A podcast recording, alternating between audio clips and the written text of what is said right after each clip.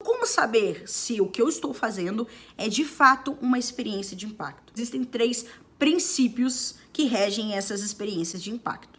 primeiro deles, precisa contar uma história. Pode ser a história da empresa, Pode, como a gente vê em muitos casos. Pode ser a história do fundador? Pode também. Pode ser uma história criada pela empresa? Pode também.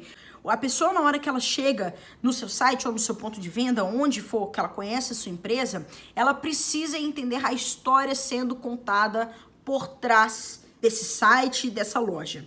Segundo princípio é trazer os valores da empresa. A pessoa também, quando ela entra no site, além dela entender a história, ela tem que entender o valor que a empresa traz junto com ela. Se eu tenho, por exemplo, um restaurante onde eu prezo um ambiente confortável, um ambiente onde as pessoas elas podem ficar à vontade, um ambiente onde é para elas realmente curtirem, não adianta eu colocar um, uma salinha pequenininha, um tanto de mesa junto que a pessoa ela vai ficar se sentindo apertada. Não é esse o meu propósito.